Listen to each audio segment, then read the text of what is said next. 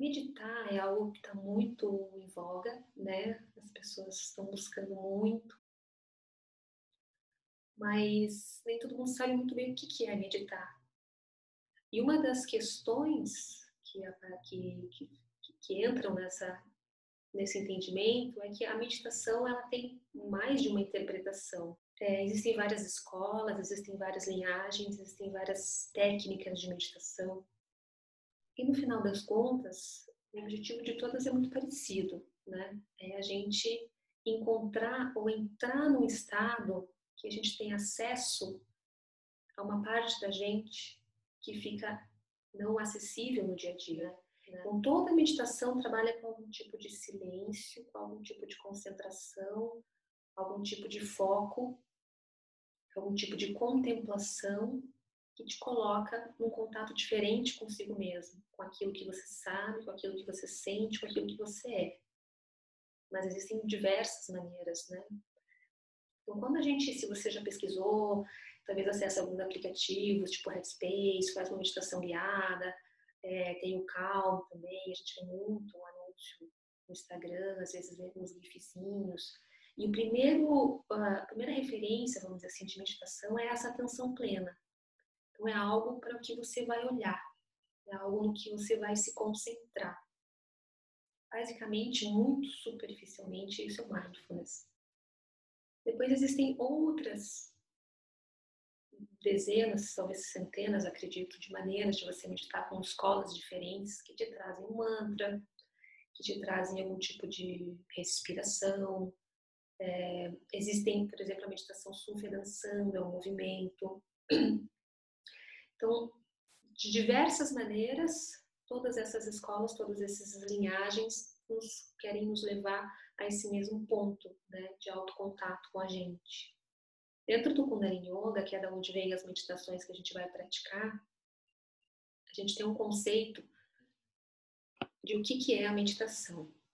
E a gente poderia falar assim: meditação é o processo de controlar as ondas mentais permitindo o fluxo de radiância da alma. Então, é algo um pouco mais profundo, né? mais ousado do que o mindfulness, porque a gente está falando de algo além, né? A gente está falando dentro do contexto filosófico do Kundalini Yoga, de uma existência espiritual, de uma existência como parte de um todo, disso que a gente chama de alma.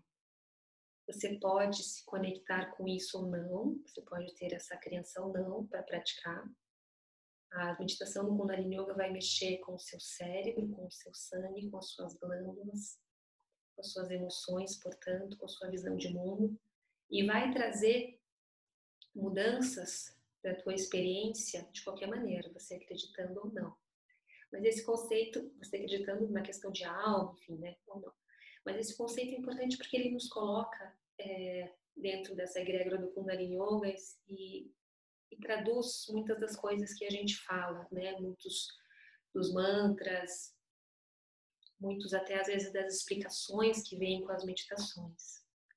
E isso que a gente chama de fluxo de radiância da alma, você pode chamar de outra coisa, né? Você pode chamar da sua essência, você pode chamar do seu contato com Deus, se essa palavra faz sentido para você.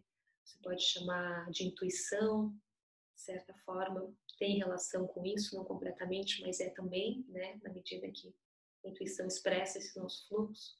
Você pode chamar da sua sabedoria interior, enfim. Esse é o nosso propósito na meditação, e a gente construir esse caminho. Mas ele é muito é, diverso, vamos dizer assim, né? Quando a gente experimenta a meditação, para cada pessoa ela vai se apresentar de uma maneira. Para cada pessoa, ela vai ter algum desafio, pode trazer algum desconforto, e nem sempre o caminho é fácil.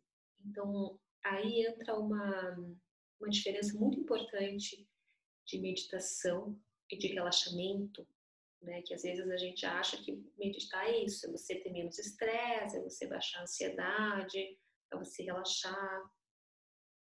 Às vezes, às vezes não.